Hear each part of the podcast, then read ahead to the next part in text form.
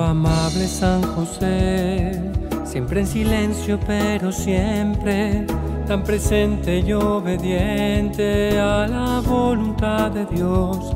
No dudaste de desposar a María cuando el ángel a ti se reveló.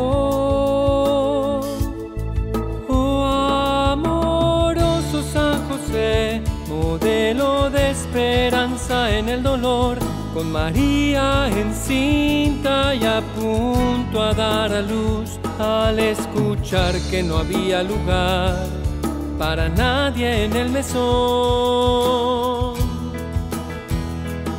Cuando avisado por el ángel y perseguido hasta el destierro, sufriste con tanto amor.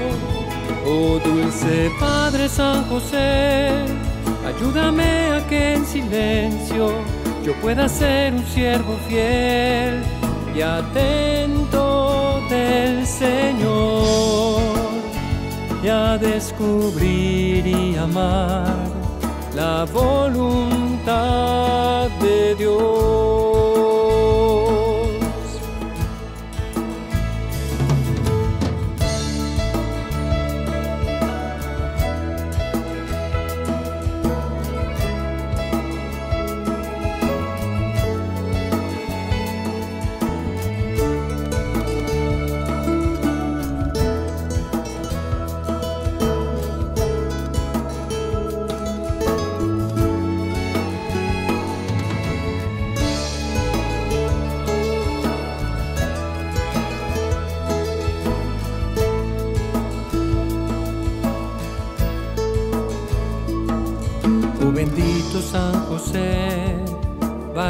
Justo y prudente, que cuidando contemplaste los misterios del Señor.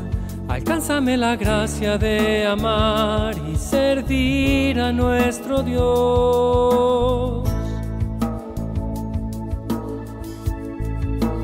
Oh glorioso San José, custodio y protector de los tesoros más preciados de Dios.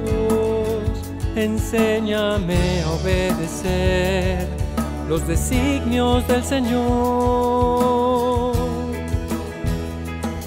Que como tú yo ame a Cristo y a María nuestra Madre, sirviendo a mis hermanos con amor. Oh dulce Padre San José, Ayúdame a que en silencio yo pueda ser un siervo fiel y atento del Señor y a descubrir y amar la voluntad de Dios.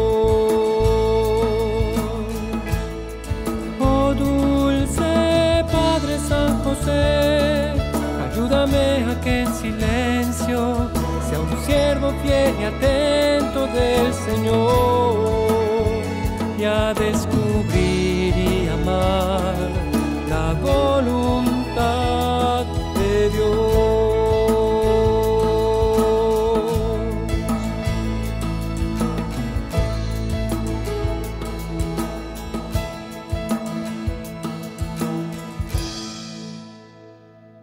Queridos oyentes de Radio María, hoy tenemos con nosotros un invitado especial, un invitado que a veces conocemos poco de qué, de qué hablaba. Ese invitado va a ser San José. Queremos eh, estar con él, una de las personas principales de la Sagrada Familia, que a través de su silencio, a través de su acción tranquila, sin prisa, nos enseñó grandes virtudes. Nos enseñó la fortaleza, nos enseñó la paz, nos enseñó la prudencia, nos enseñó eh, eh, el valor, la valentía, con diligencia y siempre sin perder el objetivo principal que era proteger la Sagrada Familia y llevarlos a todos a esperar con el corazón a Jesús. Ese es el objetivo de la Navidad. Por eso queremos hoy empezar a hablar un poco de San José, para que nos enseñe, así como Él lo hizo, a esperar a Jesús sin tanta prisa, sin tantas presiones.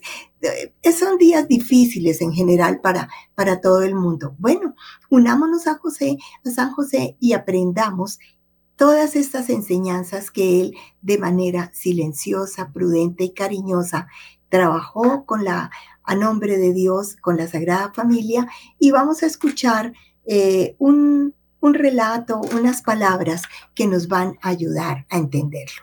Bienvenidos todos y quedamos con Pilar que nos va a hablar de San José. Buenos días, queridos oyentes. Buenos días, Claudia, Liliana. Bueno, pues todos conocemos algo de San José. Y lo que sí sabemos es que fue alguien que vivió todo su tiempo en el silencio.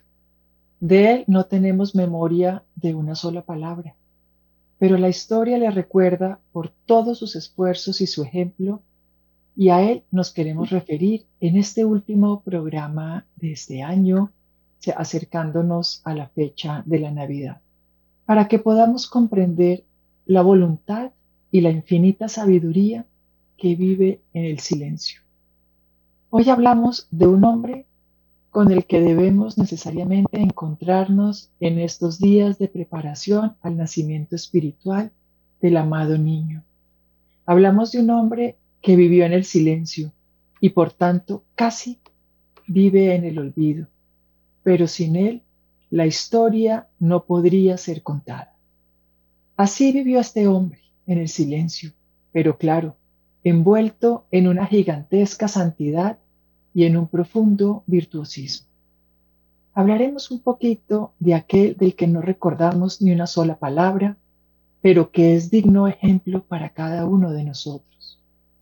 Cuando María tenía 15 años, recién cumplidos, recibió una noticia tan esperanzadora, tan alegre, pero en su momento triste para ella.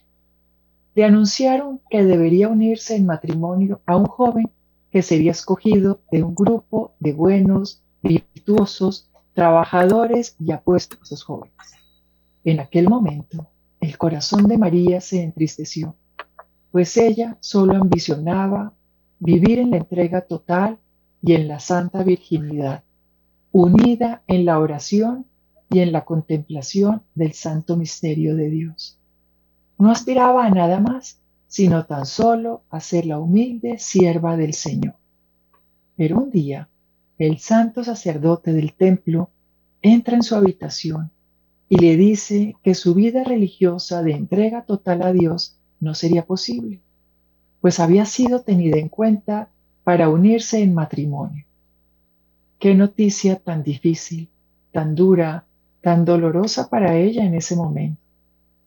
Pensemos en cada uno de nosotros ¿Cuántas veces le decimos al Señor en cosas que nos pasan que no nos gustan? Qué doloroso que es esto, qué injusto que eres. Te hablo, te pido, te oro, conoces mis necesidades y no me las concedes. Eso mismo sintió María. Sus necesidades eran la contemplación, la vida religiosa, la vida virginal al servicio de Dios y parecía que Dios lo negaba todo y no tenía en cuenta sus sueños, sus necesidades, sus anhelos. Pero también ella sabía y entendía que tenía que ser obediente y sabía y entendía que aunque aquel extraño designio que no podía comprender le turbaba el alma, si venía de Dios tenía que tener un final feliz aunque no lo pudiera comprender. La madre no amó mucho ese momento pero sí amó el final de ese momento porque amaba a Dios y sabía que Él no le fallaría. Y entonces empezó aquel difícil camino para ella, de tener que haber algunos muchachos apuestos y juiciosos, pero que no eran lo que ella quería. Ella deseaba pasar una especie, ella tenía que pasar una especie de entrevista para ver cuál era el hombre más idóneo para desposar. Todos hablaban mucho y todos querían hacer notar sus inmensas cualidades y las tenían. Pero solo uno, con los ojos en el piso, con su mirada abajo, guardaba silencio. Lo primero que le impactó a ella de aquel joven fue su extraordinaria capacidad de hacer silencio. Todos debieron decir qué ofrecían a aquella doncella. Cuando le tocó el turno a este hombre maravilloso del que estamos hablando, que vive envuelto en el silencio, lo único que dijo fue, respetar el derecho que tengo al silencio. Eso le gustó a María. No se vendía, no se vanagloriaba de su ancestro o de su lugar de nacimiento o de su profesión. En aquella época había profesiones muy valiosas, la del sacerdocio, la del militar, la del médico y la del tectum. Tectum es una palabra que se utilizaba en aquella época para designar a aquel que era considerado como el, el arquitecto de nuestra época. Eran hábiles artesanos en el manejo de la madera y la construcción. Eran muy valorados y José ni siquiera dijo que era uno de los más valiosos hombres en el arte y en el oficio de la carpintería, y en aquella época definida como tectum. En todo momento guardó silencio, y cuando la famosa varita que todos conocemos floreció, guardó más silencio. Y cuando le dijeron que era el elegido por Dios para desposar a esta hermosa niña, siguió guardando silencio.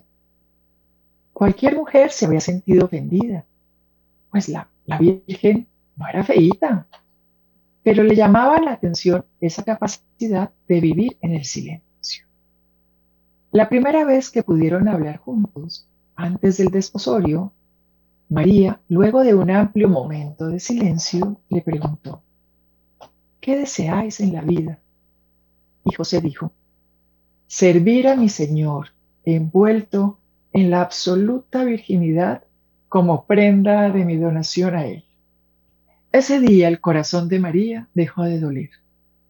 Lo miró a los ojos y le dijo, Amado José, ya somos dos con el mismo sueño de donarnos a Dios. Aquel día, en el silencio, comprendieron que harían la voluntad de Dios y que aunque convivirían, no vivirían la unidad de la pareja, pero sí la unidad de la criatura que se hace una en adoración a Dios. Y así pasaron los siguientes días de visita envueltos en el silencio. No hacía falta hablar, pues los dos corazones latían ardientemente. Se postraban, oraban al Señor, lo alababan y le daban gracias por su decisión, aunque no la comprendían. Cuando vino el ángel a María y José descubrió ya el tamaño del vientre virginal, ¿a que no adivinan qué dijo? Nada. Tan solo miró su vientre, miró sus ojos, guardó silencio, la tomó tiernamente las manos, las besó y se despidió de ella. En el silencio había tomado una decisión, alejarse de ella, pues no podía llenar el espacio de Dios. José sabía que lo que había en el vientre virginal de su María era santo y sagrado, aunque no sabía cómo había llegado allí. Nunca preguntó, porque nunca preguntó cómo fue, tan solo oró y elevó su oración al Padre diciendo, Señor mío, Dios y Padre mío, no puedo vivir al lado de María, porque simplemente no puedo ocupar el lugar que te pertenece. Bendícela. Y decidió, decidió en el silencio partir, y fue precisamente en el silencio, en el sueño, que el ángel le dijo, no temáis, tomad a María y el fruto de su vientre, porque santo es. Y en el silencio comprendió que Dios alto y soberano le había escogido a él para ser el padre de su único hijo. En el silencio lo escogió para darle la santa y la hermosa dignidad de ser padre adoptivo. En el silencio comprendió y entendió que para ser padre solo se necesita el designio de Dios. Entendió que en adelante no sería José el padre adoptivo de Jesús. En adelante sería José el padre de Jesús. Porque la paternidad no conoce de clases o de diferencias, solo conoce de amor Y Dios escoge a los que ama y a los que desean por amor ser padres para darles la dignidad de él. Asumió la paternidad de Jesús y lo defendió con su vida. En el silencio caminó con María en aquel viaje hacia el empadronamiento que ya conocemos. En el silencio vivió el dolor de todas las puertas que se cerraron en los albergues y en los hoteles, porque estaban llenos. En el silencio vivió la tristeza de tener que llevar a su hijo y a su, su María a un humilde establo para que allí naciera. En el silencio vivió el nacimiento celeste de su hijo y en el silencio tomó a su hijo en los brazos y le declaró su amor. En el silencio vio los extraños acontecimientos venideros y en el silencio entendió que era Padre de Dios. En el silencio se asustó, pero en el silencio confió. ¿Cómo poder ser Padre de Dios? Él que deseaba servirle, ahora debe hacerlo como Padre. Era lo único que él pensaba.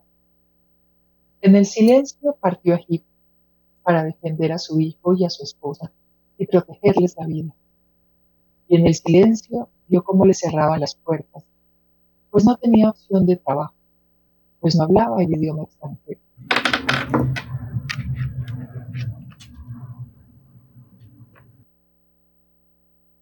¿Saben cómo se sostenían? Con la muy meticulosa administración del oro que les habían entregado uno de aquellos reyes maravillosos.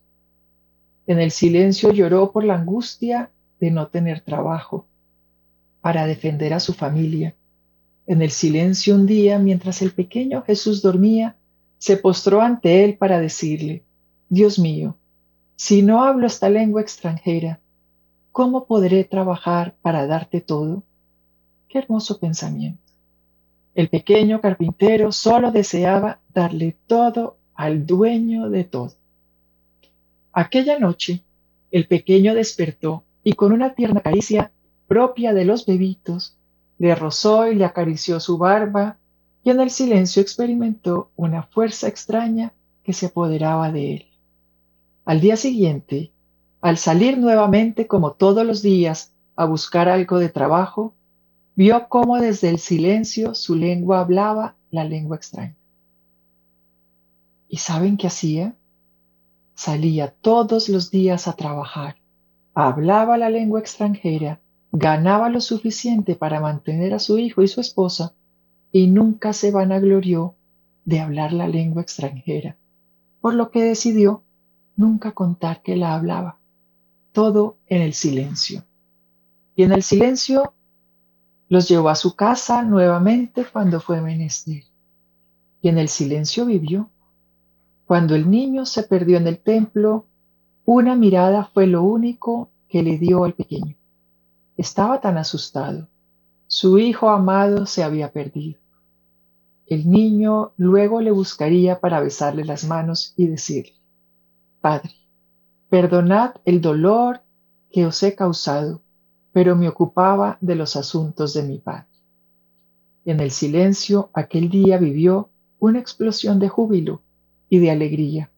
Su amado hijo le decía, Padre, perdonadme, porque estaba ocupado en los asuntos de mi Padre. Lo llevaba a esa dignidad hermosa de la paternidad virginal que en el silencio tanto amaba. Cuando enfermó y cuando le llegó la hora de la partida, los nueve días antes, anteriores a su encuentro con el Padre, Jesús no se desprendió de su lecho un solo instante. Durante esos días, Jesús permitió que los coros angélicos le cantaran día y noche. Y de su casa, de esta casa santa, salía un olor tan agradable que llegaba a las casas vecinas, el olor de santidad. Tan solo en el silencio escuchaba el canto de los ángeles durante estos días, que sería un arrullo hasta el momento de la partida. Solo habló cuando llegó la hora de partir al dulce encuentro para pedir perdón a su esposa y a su hijo si les había fallado. Besó sus manos y como él mismo decía, pidió la bendición de su hijo y la bendición de su esposa, para luego levantar su mano, dar bendiciones y partir al encuentro en el silencio. Esta es la historia del buen San José, el más grande hombre, el más bello que ha habido, un hombre envuelto en el silencio, que habló muy poco, pero hizo mucho. Un hombre que en su silencio se mantuvo unido a su Creador y pudo cumplir su vocación. Esta es la santidad de San José. Y por eso queríamos traerlo hoy, en estos momentos y en este último eh, martes de este año que estaremos con ustedes. Estamos a pocos días de llegar a la Navidad. Estamos a pocos días de este encuentro con el Señor. Esta es una época, y esta semana especialmente, es una época de mucho correr, que las últimas compras, que qué vamos a hacer de comida, que la comida, que el para aquí y el para allá, que el tráfico, que la situación del país, que la situación económica, que tantas cosas que nos aquejan, como le pasaron a San José. San José tuvo que salir, tuvo que correr, tuvo escasez, tuvo que conseguir trabajo, fue perseguido, tuvo que proteger a su familia, no hablaba el idioma, fue desplazado, fue extranjero. Muchas características que posiblemente se están viviendo en esta época. Pero no dejó que el dolor del momento lo distrajera de lo que verdaderamente era esencial. Su silencio podría ser un defecto. Y muchas de las señoras a veces nos quejamos que los esposos no hablan, que los esposos no dicen, pero a veces en el silencio pueden estar entregando mucha cosa, meditando mucha cosa, orando y simplemente conectándose también con su creador. San José lo hacía.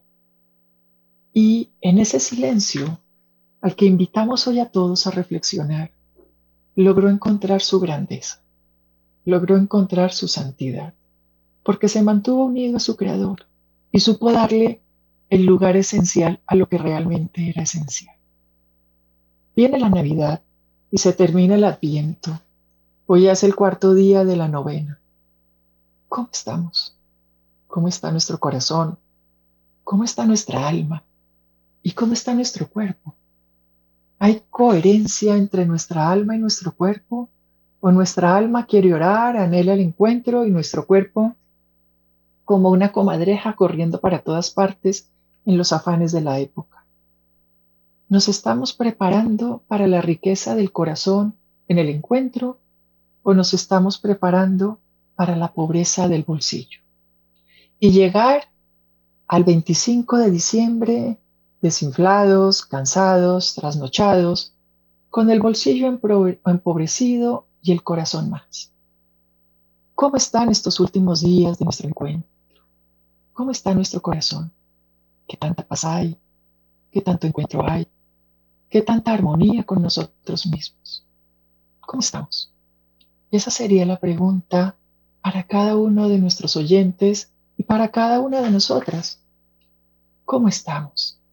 ¿Qué tanto está la cuna del pesebre en nuestro corazón? ¿Y qué tanto este 24 de diciembre a la medianoche el Señor podrá llegar y encontrar una cálida cuna allí?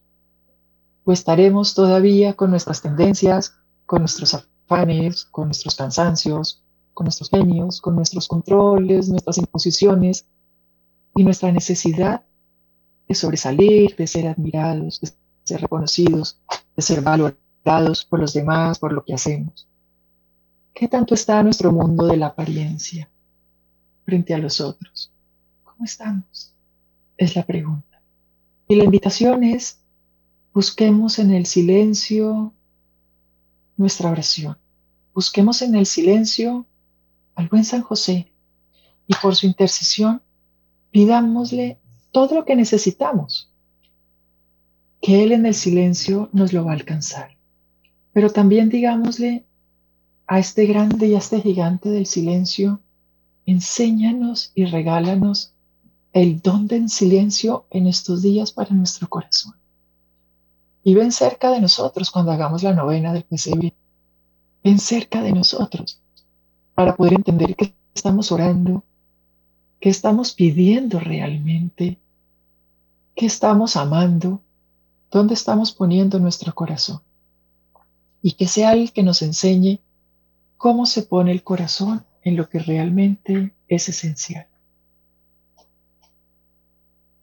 Pilar, escuchar este relato es tan profundo, es tan conmovedor, que realmente nos devuelve a esa posición, a, e, a, esa esencia de San José que perdemos y es el silencio, la escucha y el poder estar ahí de verdad, sin necesidad de alardear, sin necesidad de, hacer muchas cosas y mucho ruido, porque a eso nos hemos acostumbrado. Y desafortunadamente en estas épocas de Navidad, pues de pronto en el afán de querer hacer más, hacemos menos. Corremos mucho, hablamos mucho, peleamos mucho, queremos a unos, no queremos a otros, eh, este quiere, este no va a venir, este se quedó, bueno, y, nos perdemos en infinidad de detalles no importantes. Y lo más importante es ese silencio para encontrarnos en esa conexión con el amor de Jesús y en esa infinita comprensión de San José.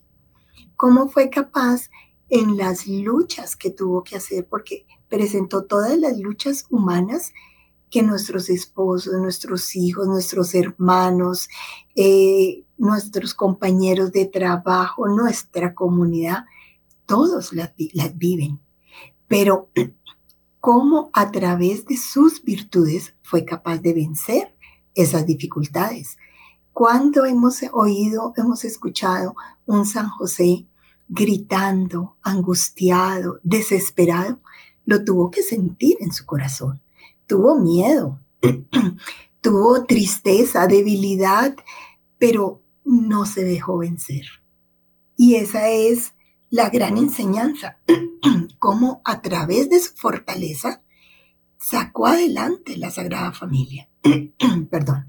Y cómo llevó a que sin maltrato, sin grito, sin amenaza, sin presión, logró todo. Porque estamos acostumbrados a la batalla, no al amor. Y esas son virtudes del amor, la comprensión profunda. Como él, por ejemplo, en la parte que, que, nos contabas de la historia, semejante angustia que debió sentir cuando se pierde el niño. Y en vez de llegar a gritar, a criticar, a pegar, a castigarlo, lo mira con esa mirada de amor que le transmitió absolutamente todo y cómo su hijito lo entiende desde esa parte humana de niño, pero también conectado con Dios y es capaz de explicarle, no te preocupes y aquí estaba. Y ya sabes por qué estaba ocupado en las cosas de Dios. Y creo que eso nos da una enseñanza maravillosa porque Muchas veces somos nosotros mismos, cualquiera de los miembros de la familia, los que ponemos obstáculos a que los demás crezcan en la gracia de Dios. Por nuestras actitudes, por nuestra rabia, por nuestra presión y alejamos sin querer a nuestros seres amados de la presencia de Dios. Y cómo allí nos muestra la misma sagrada familia viviendo dificultades y presiones, cómo nos enseña que todos lo podemos hacer. Entonces, es esa conexión profunda y yo creo, a veces yo he escuchado mucho eh, las personas que son muy devotas a San José y lo he visto en los señores que eh, se reúnen a rezar el rosario de San José, que es muy lindo, y cómo a ellos los ayuda a crecer, los fortalece, les da esa paz y esa, esa mm, valentía que tenía San José. Y a veces utilizan esta frase y dicen, es que San José es el patrón de cosas imposibles. Y ahí lo vemos en su historia humana, cómo tuvo que pasar las mismas dificultades que pasamos hoy en día, sin celular y sin computadores y sin pantallas, él en su vida, eh, teniendo que alejarse, teniendo que luchar, teniendo la pobreza, teniendo todo. Pero ¿cómo logró salir adelante? ¿Cómo llegó? Me encantó la parte donde él, ¿cómo llegó al corazón de la Virgen María? Imagínate esa niña sabiendo el sí que ella había dado y diciendo, ¿quién va a llegar a acompañarme en este proceso? Qué difícil, qué miedo. Y es el mismo miedo que sienten todas nuestras jovencitas que quieren el amor, buscan un San José.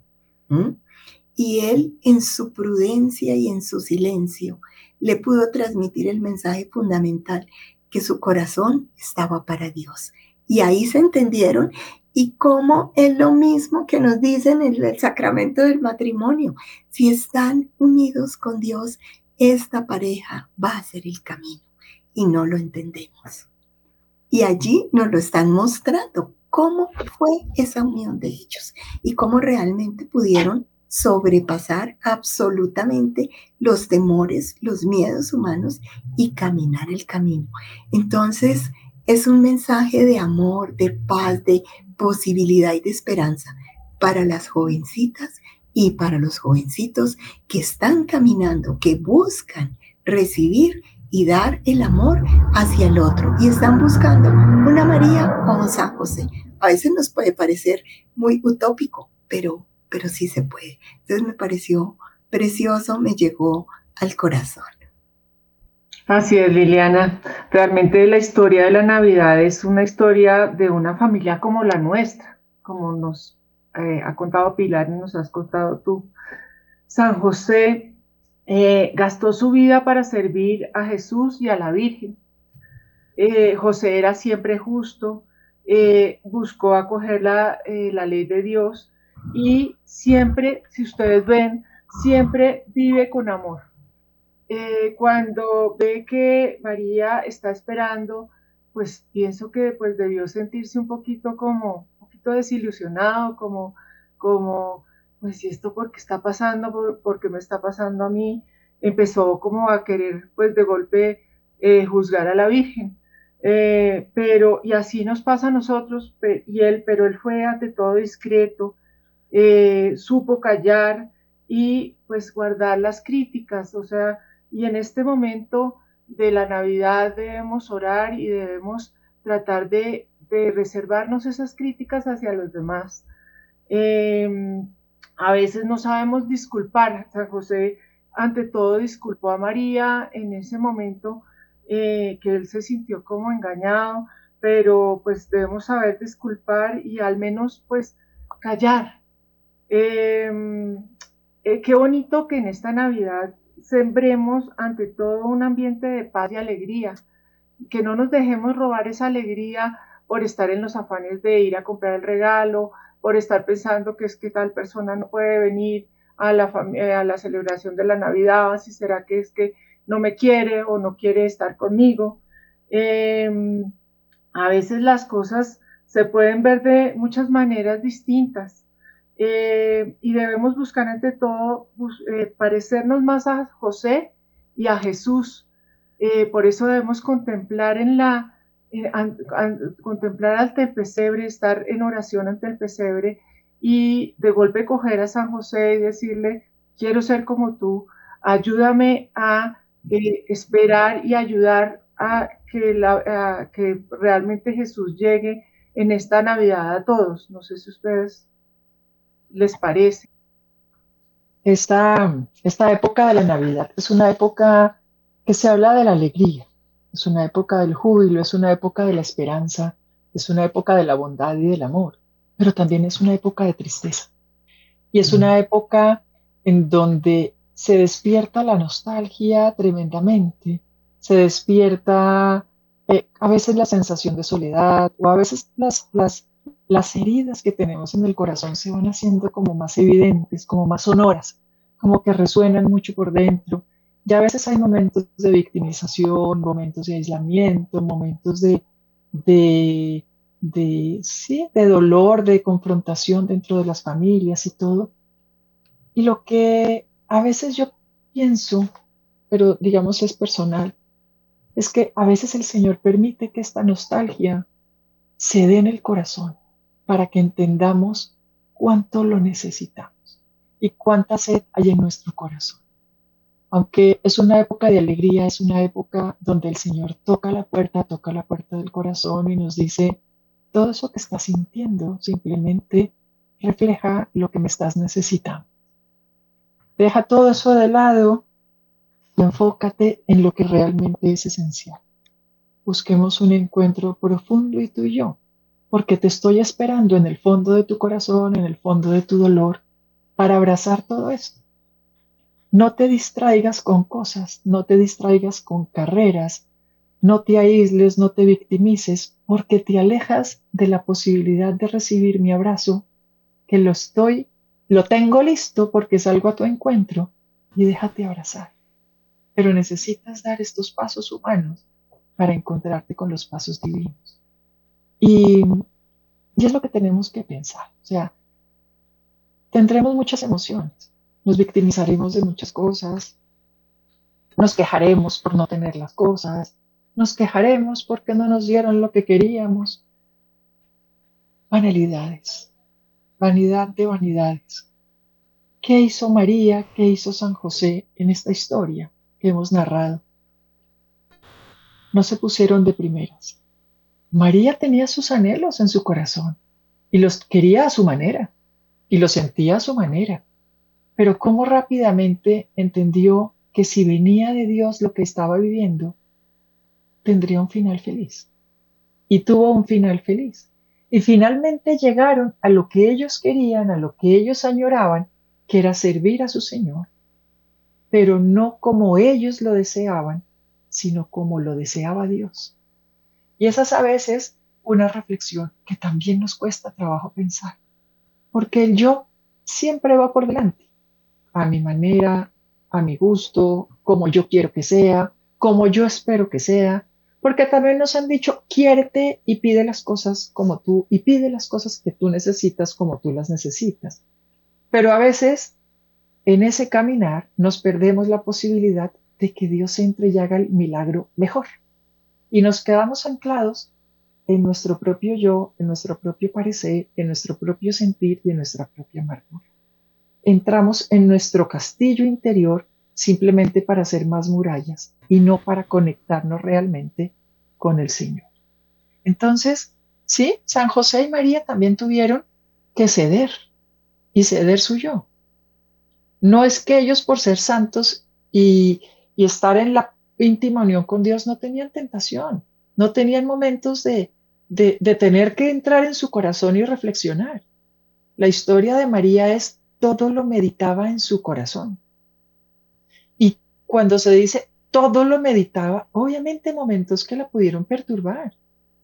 Ella no pasó anestesiada por la vida, tenía también humanidad también vivió cosas como veíamos en el programa pasado, vivió viudez, vivió eh, la muerte de su papá, vivió eh, la muerte de su hijo, vivió el desplazamiento, vivió riqueza y pobreza, vivió eh, muchas cosas que vivimos todos. Creo que vivió lo que viven todos, porque todos teníamos que podernos identificar con ella.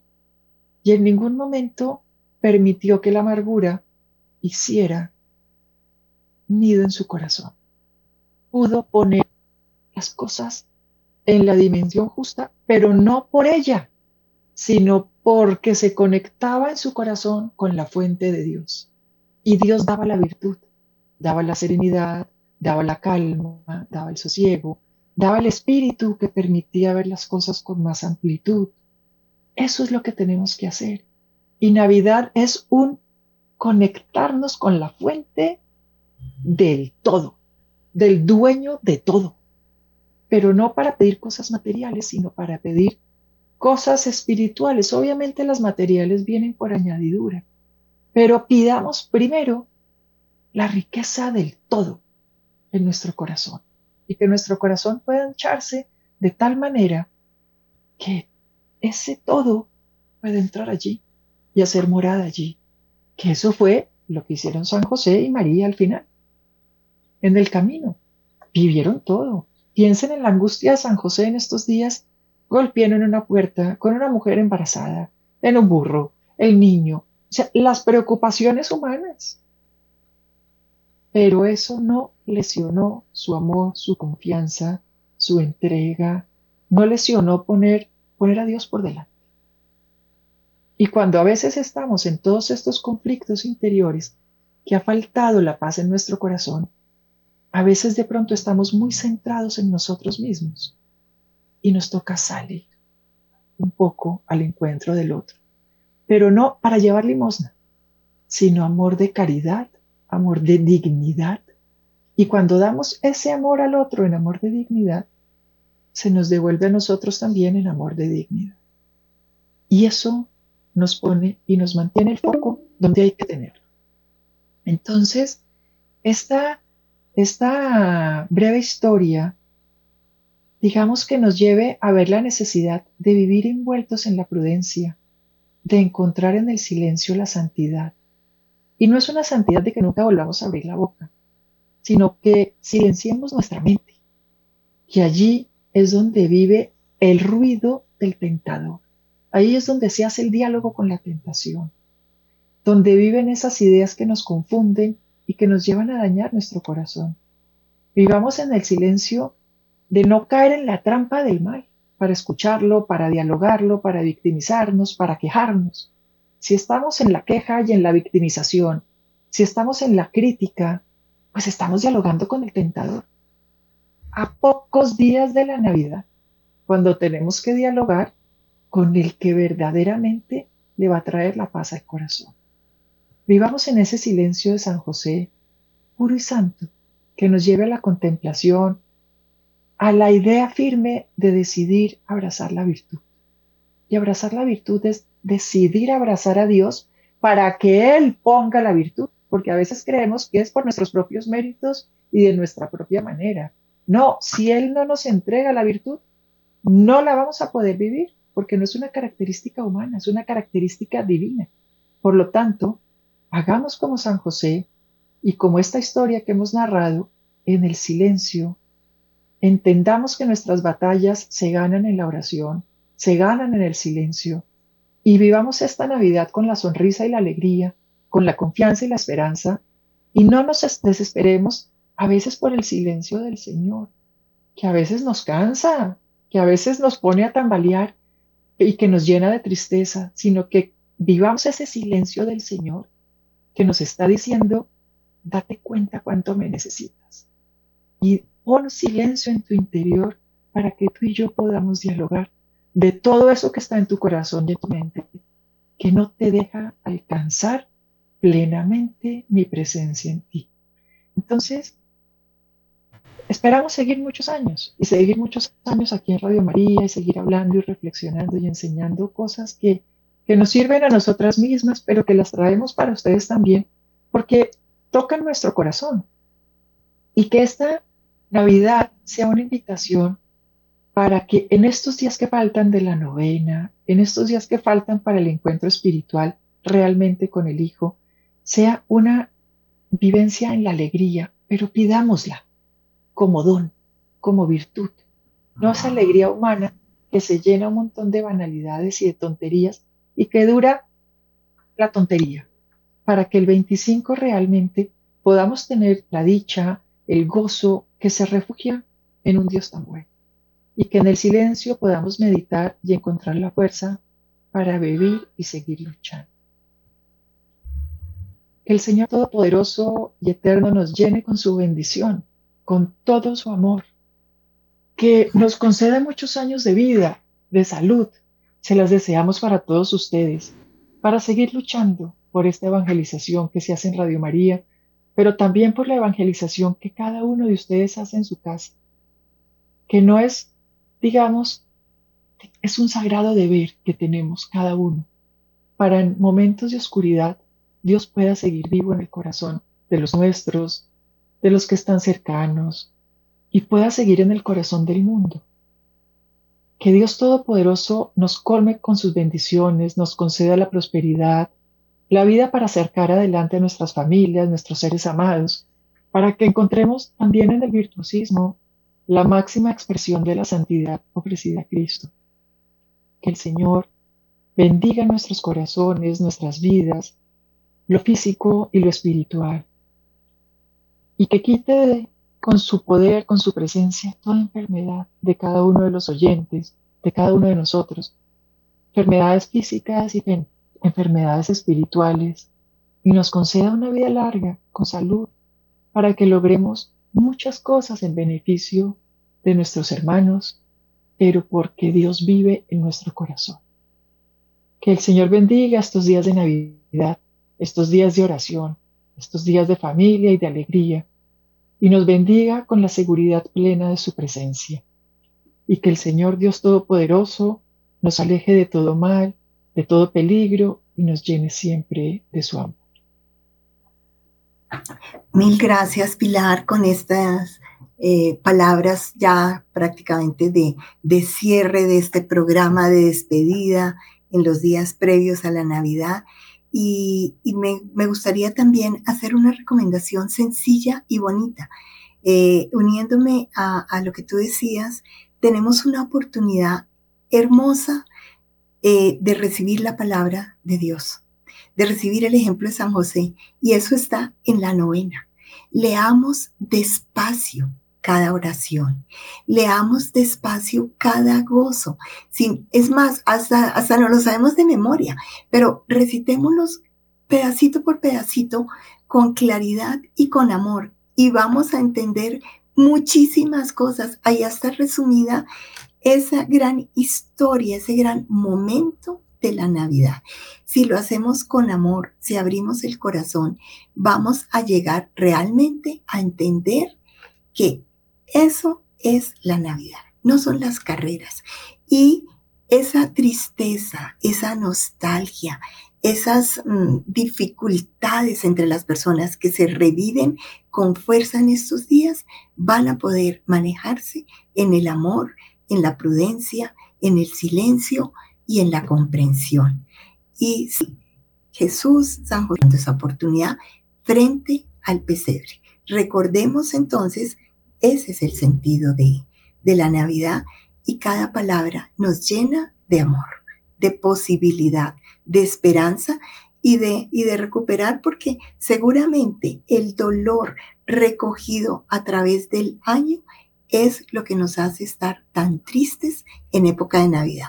Y todo el mundo nos dice que debemos estar felices. Sí, tenemos que llegar a la felicidad en Dios, no a la felicidad terrena que nos dura bien poquito cuando la, la logramos, pero es ese momento y con seguridad, si lo hacemos en silencio, con paz y en oración, vamos a tener la felicidad que anhelamos, que es la felicidad del Señor y de la Sagrada Familia.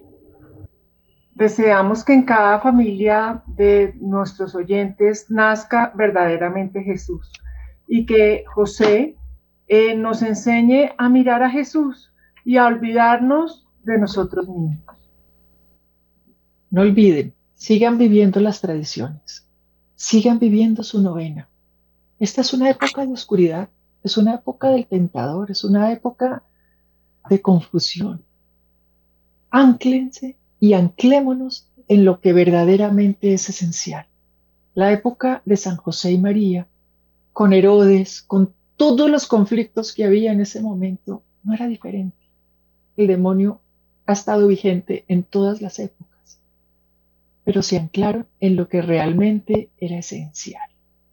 Queremos atravesar esta época como la pudieron atravesar José y María con fidelidad pues anclémonos en roca firme. Vivamos nuestra novena, vivamos nuestras tradiciones. Es, la novena se rezará en uno o dos países en todo el mundo y en Colombia es uno. Somos privilegiados. Es una novena absolutamente milagrosa cuando se hace la intención, cuando se hace con amor. Hay muchos testimonios de la novena. Está la Sagrada Familia acompañando la novena. No perdamos nuestras tradiciones, no perdamos la posibilidad de enseñarla a nuestros hijos, a nuestros nietos, que no se pierda la luz que viaje generacionalmente, para que el Señor siga viviendo, brillando en nuestras familias, en nuestra historia y en la de los que nos prevalecerán más adelante. Dios los bendiga abundantemente. Que esta Navidad sea para ustedes realmente un encuentro con el Señor. Que el próximo año sea lleno de paz, de bendiciones, de amor. Y que la fuerza y la gracia de esta Navidad perdure y se conserve todo el año. No olviden vivir la gracia, no olviden vivir los momentos de encuentro y vivan todo en la familia, en el corazón de la familia. Lleven a Dios, no lleven al tentador. Dios los bendiga abundantemente.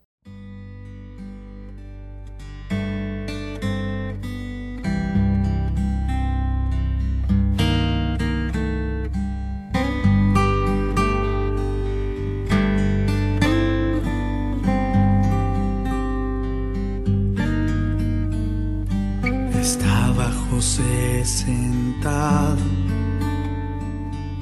tallando una cruz. Se acercan las tiernas pisadas de Jesús. Como una mariposa revolotea el niño Dios. entre ellos todo es amor. Y se juntaron sus manos. José al cielo subió, viendo a su niño clavado, como su sangre derramó que mi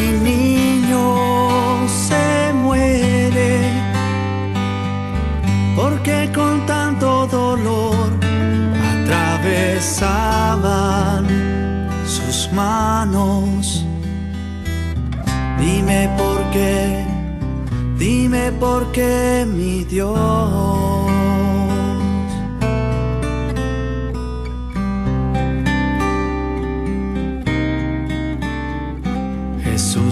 sienta en sus piernas y una lágrima cayó. El llanto de San José al pequeñito cubrió. No llores tanto, mi padre, nunca te voy a dejar como carpinteros vamos a trabajar. Y se juntaron sus manos. José al cielo subió, viendo a su niño clavado, como su sangre derramó.